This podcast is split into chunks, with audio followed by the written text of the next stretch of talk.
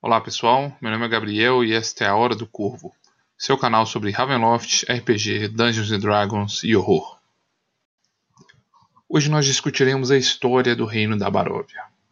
Antes de mais nada, entretanto, um aviso sobre algumas inconsistências entre a aventura Curse of Strahd e a história do antigo cenário de campanha de Ravenloft. A recém-lançada aventura Curse of Strahd é uma nova versão da aventura clássica Ravenloft lançada em 1983. A Barova ali retratada é semelhante aos primórdios do reino baroviano, ainda antes de anexar o reino de Gundarak ou manter relações com outros reinos.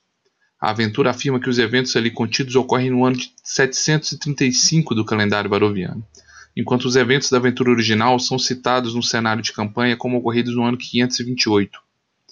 Não sabemos ainda se um novo cenário de Ravenloft algum dia será lançado, e como esta aventura se encaixará cronologicamente com o cenário de campanha.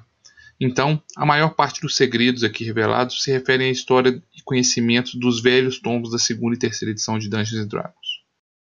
O que nos dizem as ruínas assombradas e túmulos esquecidos? Qual segredo sussurram os espíritos que vagam sem descanso? Aguce seus ouvidos e prepare-se para ouvir o que o manto do tempo esconde.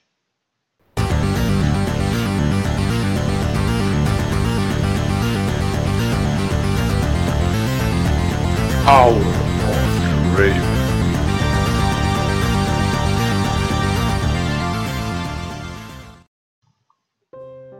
O calendário baroviano teve seu início com a fundação da nação da Baróvia, pela família nobre dos Zarovich, no plano material de algum mundo não identificado.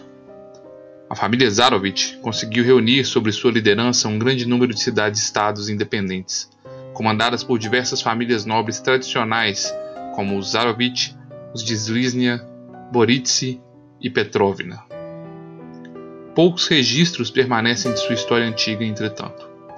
No ano de 168 do calendário baroviano, relatos indicam a adoção da religião de Andral como religião oficial da Baróvia, patrocinada pela família Zarovich. A igreja adorava um deus do sol, chamado de Andral. Apesar disso, a religião se perdeu nos 400 anos seguintes, e pouco se sabe sobre seus dogmas e práticas, sendo seus templos, em sua grande maioria, convertidos para as fés de Esdra ou do Senhor da Manhã nos séculos que seguiram. Nos anos de 230, a Baróvia sofreu com a invasão da Horda de Neurene. A Horda de selvagens cavaleiros é comumente associada a lendas de metamorfose e lobisomens, e os relatos de seus ataques são selvagens e brutais.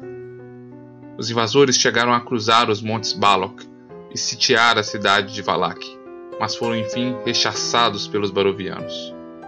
Indícios apontam que a divindade adorada pelos Neurene o demoníaco Irlek Khan tem muitas semelhanças com o deus demônio Erlin, o que sugere que o reino de Gundarak tem origens comuns com o povo de Neurene.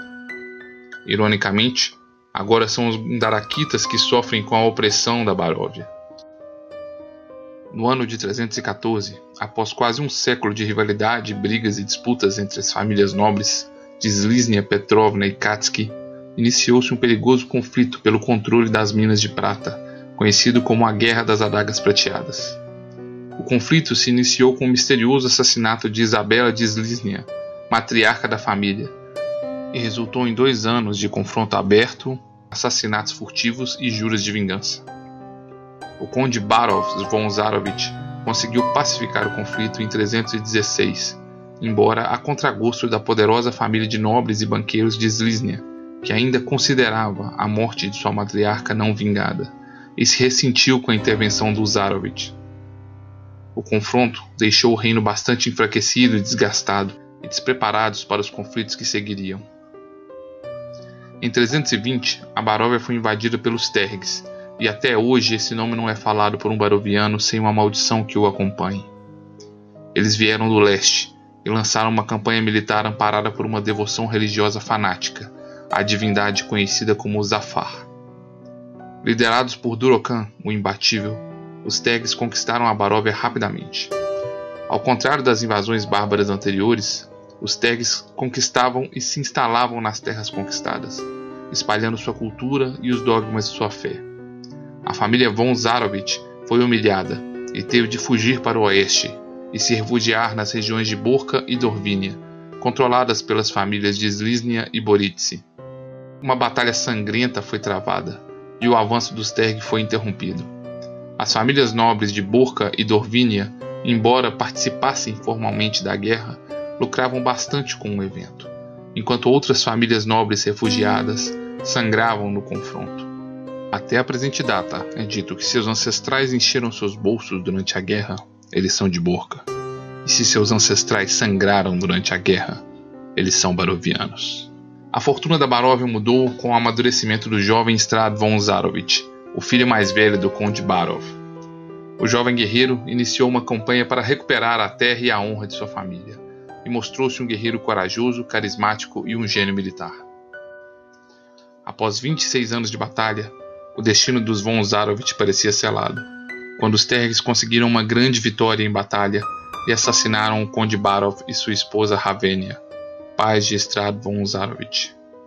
Apesar do golpe, de forma surpreendente, Conde Strad von Zarovich conseguiu escapar da morte e reverter os rumos da guerra. Em 347, após 27 anos de duras batalhas, os Tergs foram derrotados e Strade clamou novamente as terras de seus antepassados e o governo do reino da Baróvia, iniciando a reconstrução de seus domínios. Assumindo o título de seu pai, Conde Strade iniciou a construção do castelo Ravenloft, nomeado em homenagem à sua mãe, Ravenia, centro do poder dos Zarovich. A construção terminou em 349. Nem todos estavam contentes com a nova posição de poder do Conde Zarovich.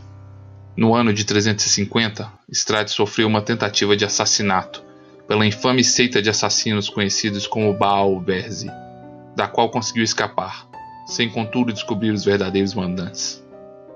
A tragédia, entretanto, atacou o coração da Baróvia no ano seguinte, de 351, durante as festividades do casamento do irmão mais novo de Strade, Sergei von Zarovich, com sua bela noiva Tatiana, em circunstâncias pouco esclarecidas até a presente data, assassinos atacaram no castelo Ravenloft, assassinando todos os convidados, incluindo os noivos, os guardas do castelo e o herói e governante Conde Strad. O irmão de Strad, Sturm von Zarovich, sobreviveu ao atentado por não estar presente ao casamento. Iniciando a tradição entre os futuros governantes, ele assumiu para si o nome de seu irmão mais velho, herói e mártir da Baróvia, se intitulando Kondstrad von Zarovich, e acusou diretamente a família de Sliznia pelo atentado. Nesta data, marcada pela tragédia, parte da Baróvia foi tragada pelas brumas, perdendo contato com o restante do reino e com outros reinos que a cercavam. Estranhas brumas agora cercavam a cadeia de montanha dos Balenoks, e as regiões de Dorvínia e Borca estavam inacessíveis. A supersticiosa população da Baróvia estava aterrorizada com estas estranhas brumas que agora cercavam as fronteiras, e qualquer um que ousasse atravessar as névoas, por mais que alguns passos, jamais retornava. Conde Strade iniciou uma caçada à família nobre de Slínzia, que teve de se refugiar e se esconder. O conde, aproveitando-se do vácuo deixado pela morte da maior parte dos nobres no casamento sangrento, tomou o controle absoluto e autoritário do reino. O governo da Baróvia passava hereditariamente entre os governantes que, em honra à tradição e homenagem ao eterno herói do reino, assumiam o nome de Conde Strad von Zarovich. Os reclusos governantes raramente faziam aparições públicas, nomeando burgomestres e boiares para cuidarem de suas terras e governo. Por vezes, alguma bela jovem despertava a atenção desses misteriosos governantes e recebiam a irrecusável proposta de se unirem ao conde em matrimônio. Essas pobres mulheres raramente eram vistas após subirem ao castelo para a noite de seu casamento. Em 475, um jovem chamado Martin Pelka chegou às terras da Baróvia, tragado pelas brumas, e pregou a fé do Senhor da Manhã achando o solo fértil no coração dos barovianos. Com o passar das décadas, os estranhos hábitos da família Zarovich acabaram alimentando rumores de magia negra e horrores indizíveis que ocorriam em seu castelo. No ano de 528, aventureiros e mercenários vindo de outros mundos, tragados pelas brumas, chegaram à terra da Baróvia. Após descobrirem algumas terríveis verdades sobre a família Zarovich, eles tentaram invadir o castelo e confrontar o conde. Embora o castelo Ravenloft não seja guardado por soldados, eles foram derrotados, e nunca mais se ouviu sobre o destino dessas infelizes almas. No ano de 547, as brumas que cercavam a Baróvia se abriram pela primeira vez e revelaram as terras desoladas de Forló. Nos anos que se seguiram, muitos outros reinos foram revelados pela recessão das brumas, e os barovianos começaram a interagir com outros povos. Um destes reinos, o vasto reino de Darkon, foi revelado pelas brumas em 579. Azalin Rex, um poderoso arcano que anteriormente fora um aliado de Estrade na Baróvia, conquistou o governo desse reino. Os antigos aliados e agora inimigos mortais entraram em conflito aberto, e uma guerra estourou. Apesar do exército de mortos-vivos controlados pelo rei Azalin, as forças barovianas conseguiram impedir uma tentativa de invasão no ano de 580. Após as forças barovianas conseguirem repelir a tentativa de invasão, a guerra terminou abruptamente, sendo misteriosamente abandonada por ambos os monarcas. No ano de 593, as brumas se partiram novamente e revelaram o reino de Gundarak. O povo e cultura gundarakita guardava muita semelhança com a horda de bárbaros Neurene, o que resultou em uma tensa relação entre os dois reinos. Gundarak era governada com uma mão de ferro pelo duque Boldzar Narov Gundar. E desde o início sempre viu Conde Strade como um possível adversário e rival. Os inumanamente longevos governantes nunca entraram em conflito aberto, entretanto. Quando no ano de 736 o Duque Gundar foi traído e assassinado por um de seus aliados, o Dr. da Cloud Reinfrott, o reino de Gundarak foi jogado no caos e em conflitos internos. No ano de 740, todos os reinos foram sacudidos pelos eventos conhecidos como a Grande Conjunção, e uma estanha névoa cobriu a terra, enquanto tremores e terremotos e estranhos fenômenos devastavam o continente. Muitos acreditaram que o fim do mundo havia chegado, mas as brumas mais uma vez recederam e revelaram uma paisagem diferente. Ao norte da Baróvia, onde antes haviam as terras da Marcóvia e Guerrena, agora uma grande fenda se abrira, aparentemente sem fundo, conhecida como a Greta Sombria. No caos e confusão destes tempos turbulentos, a Baróvia e Invídia, reinos vizinhos a Gundarak, decidiram aproveitar a fragilidade daquele reino e lançaram uma campanha militar de invasão. A Baróvia anexou a maior parte do antigo reino de Gundarak, que agora está sob o jugo de Strade. Os anos que se seguiram confirmaram o rígido controle da Baróvia sobre o antigo reino de Gundarak.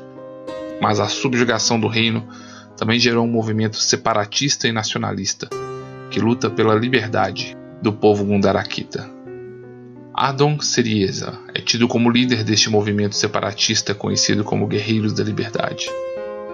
Embora o aristocrata negue envolvimento com os violentos rebeldes que promovem ataques contra a autoridade baroviana. O que o futuro guarda para o reino da Baróvia? Alguns anacoritas de Ezra falam sobre visões de um tempo de uma escuridão sem paralelos, vindo para mais uma vez balançar as fundações das terras das brumas. Mesmo os Vistani parecem estar mais silentes e sombrios, movendo-se pelas brumas como se juntassem informações e se preparassem para algo por vir. Vocês têm certeza que ainda pretendem descobrir mais segredos dessas terras assombradas? Então, por favor, inscreva-se nesse canal Adentre o Bardo de Madame Eva para uma leitura de taroca e uma breve espiada em sua bola de cristal.